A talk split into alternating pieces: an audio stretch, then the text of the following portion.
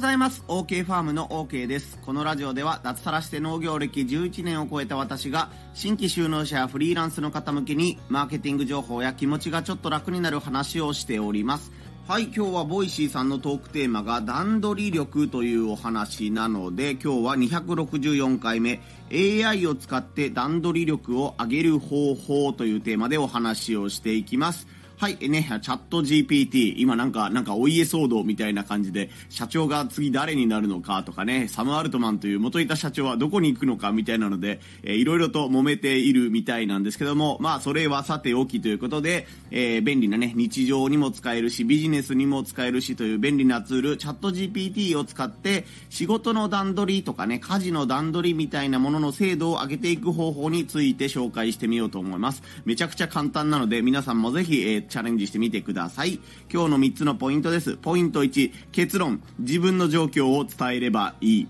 ポイント2、クオリティを上げたい人はさらに10個教えてと聞いてみよう。ポイント3、少しずつ AI ツールに慣れておこう。この3つでお話をしていきます。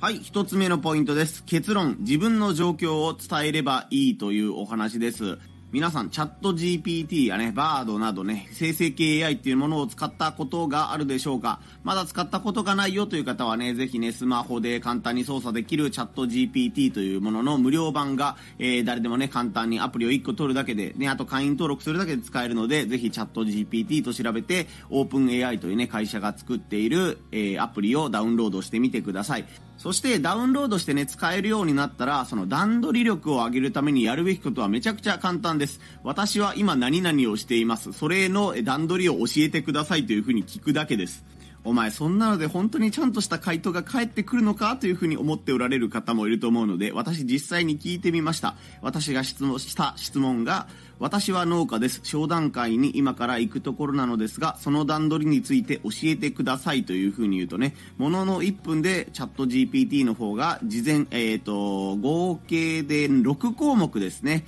段取りを教えてくださいというだけで、とりあえず6項目を教えてくれて、そのね、6項目の中に1つずつこれとこれをしてくださいみたいなものが書いてある回答が返ってきました。えー、具体的に言うと、1、事前準備、2、設営、3、商談、4、ネットワーキング、5、フォローアップ、6、振り返りという形でね、え反省会までやってくださいっていうところまで、え具体的に書いてくれています。事前準備のところで言うと、持ち物の確認、これを持っていきましょうみたいなものがあったりとか、事前準備で目標設定をしておきましょうとか、2で設営ですね。8、早めに会場に到着して、ブースの展示スペースの設営を行いましょうとか、3、商談は、えー、訪れた人に対して積極的に声をかけましょう、名刺交換を行いましょう、みたいなこととかですね。4がネットワーキング、他の出店者や参加者とも積極的に交流しましょうとか、えー、ね、5、フォローアップ、ね、名刺交換した人にメールなどで連絡を取ったりしてね、お礼の意思を伝えましょう、みたいなことが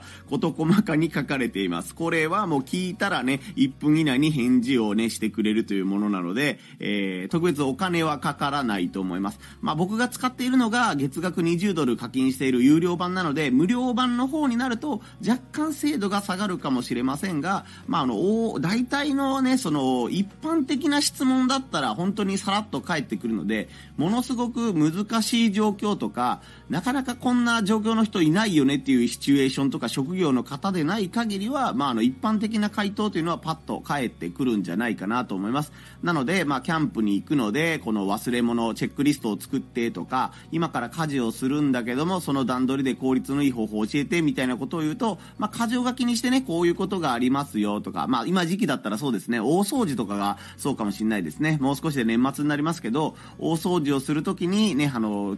こう、こうやったらいい方法を教えてとか、あったらいい道具を教えてみたいなことを聞くと、ダラダラダラとね、いい情報がいろいろ出てくると思います。まあ、似たような質問にはなるんですけども、もう少し具体的にね、商談会で僕は自分のお菓子を売ろうと思っています。まあ、僕ごぼう農家なんですけども、自分のね、ごぼうを使ったバリバリごぼうっていうお菓子をね、販売するので、そのね、お菓子を売るにはどうすればいいですか？ということを聞いたら、ね、持っていく、用意していくものはこんなものがあったらいいですよというものでね、こんな回答も返ってきました。えーと、これがですね、サンプル、試食用のお菓子、パッケージされた商品、プロモーション素材ね、あの、お菓子の製造過程とかね、使用している野菜がわかるね、一覧表みたいなものがあったらいいので、いいですよっていうので、プロモーション野菜。あとは価格表とパンフレットやカタログ、名刺、注文用紙、ディスプレイ用の装飾、まあ、あとはアレルギーについてわかる情報。で、僕めちゃくちゃわか、忘れてたというか気づかなかったし、参考になったのがこの10番目なんですけども、レビューや推薦文ということで、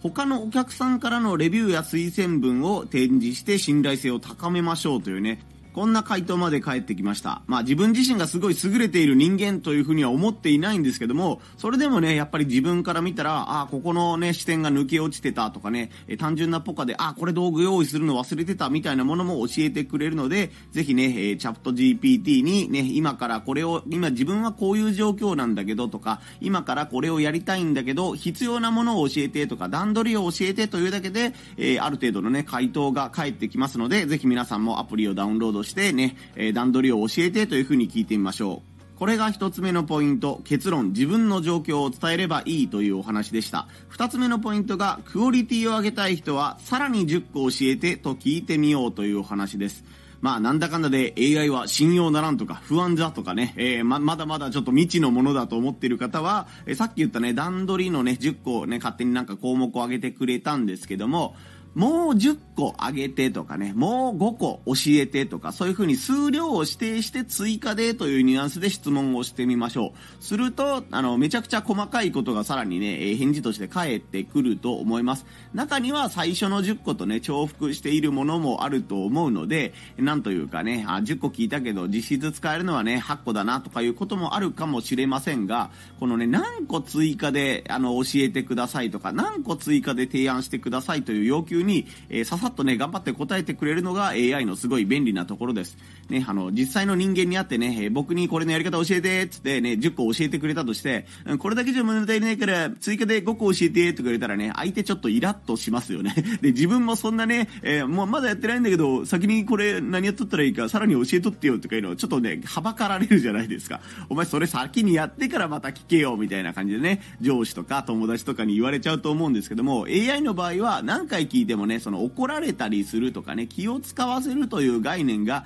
ありますせん。今のところありません。もしかしたらね、えー、将来なんかね、あの、お前質問しすぎだからちゃんとやってから答えろみたいな AI も登場したりするのかなとかね、ワクワクしながら考えてるんですけども、まあこういったところは AI にね、気を使わずに自分の聞きたいことが聞けるので、さっき言ったね、段取りを教えてっていうだけだったら、まだ抜けがあるかもしれないとか、さらにクオリティを上げるためにはまだできることがあるかもしれないという方はね、このね、あの魔法の質問ですよね。もう10個上げてとかね、さらに何個教えてみたいなことを聞くと AI はさらに細かいところとかね、マニアックなところまで教えてくれることがあるので、えー、とね、えー、こだわる方はぜひこのマジックキーワードを使ってみてください。そして3つ目のポイントが少しずつ AI ツールに慣れておこうというお話です。チャット GPT がね、こうめちゃくちゃ盛り上がり出したのが今年のね3月か2月かぐらいだったと思うんですよ。まあね、あの、どういうんですか、目の超えてる方とかね、あの、テック業界の方とかはもう去年の時点ですごかったよっていう風に言うかもしれないんですけども、こう僕みたいなね、プログラミングとかが全然できない一般層まで、えー、チャット GPT がめちゃくちゃ広がり出したのは今年の3月とか4月とかそこら辺だと思います。その時でさえ盛り上がってたんですけども、その時できた技術というのは自分が質問を投げる。で、質問に対して文章で返事が返ってくる。これだけでした。その時点では。しかも質問は2000文字以内にしてくださいとか、ね、画像を投げたりとか、音声を投げたりとかいうことはまだ対応していませんという状況でした。でも半年経ってみてどうですか？もう本当に画像がね、質問をしただけで画像を作ってくれるようになったりとか、ね、PDF っていうね、資料みたいなものとか画像ファイルを読み込ませて、これに書いてあることを要約してくださいとか、めちゃくちゃね、あの、半年前と比べると考えられないぐらい高度なことができるようになってきました。いつかはできるんだろうなというふうに思ってたものが、おいおい2ヶ月後にできるようになっちゃってるよとか、半年経ったらこんな難しいことまでできるようになってきてるよっていうことになってます。ちなみに僕がが今取り組んでいるのは、AI を使って取り組んでいるのは、ね、自分のこの Voicy とかでね、収録した音源を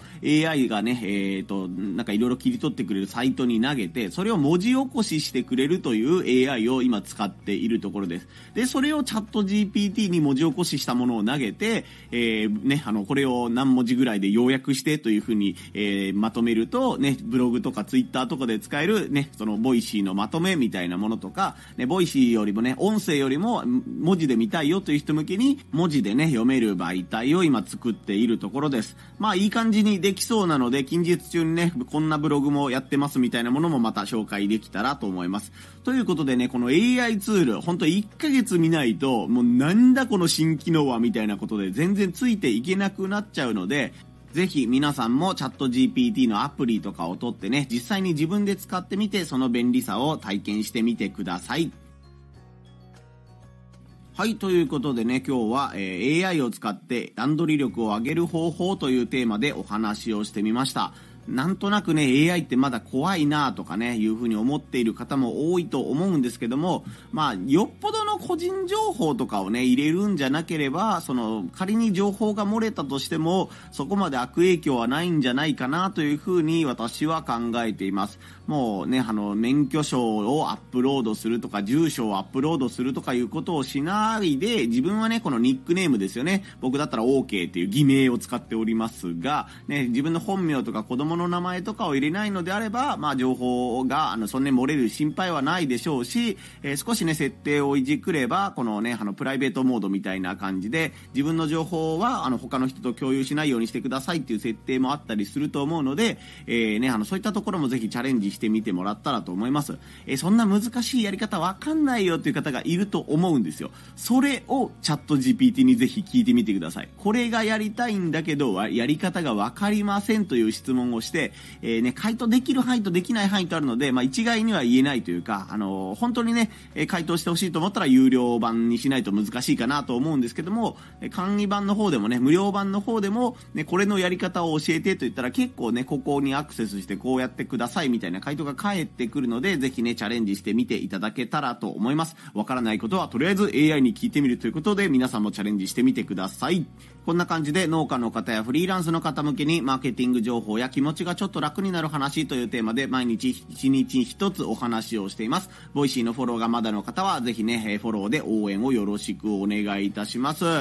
今自分のごぼうを使ったね、スープを作っているんですけども、試作がいい感じにできているようなので、今ね、本ちゃんの商品を作っている、もらっているところです。12月のどこかでね、自分のそのごぼう、玉ねぎとごぼうを使ったスープになるんですけども、ね、そのスープの販売のね、情報も12月中にはお届けできるかなと思いますのでね、スープが気になるという方はぜひね、 Voicy とか僕の SNS ね、をフォローしてもらってお待ちいただければと思います。はい、それでは皆さん今日も腰痛にならないように肩を上げ下げしたり腰を回したりして、え日々のやるべきことを頑張ってみてください。ここまでのお相手は OK ファームの OK でした。また遊びに来なさい。ほいじゃあまたのー。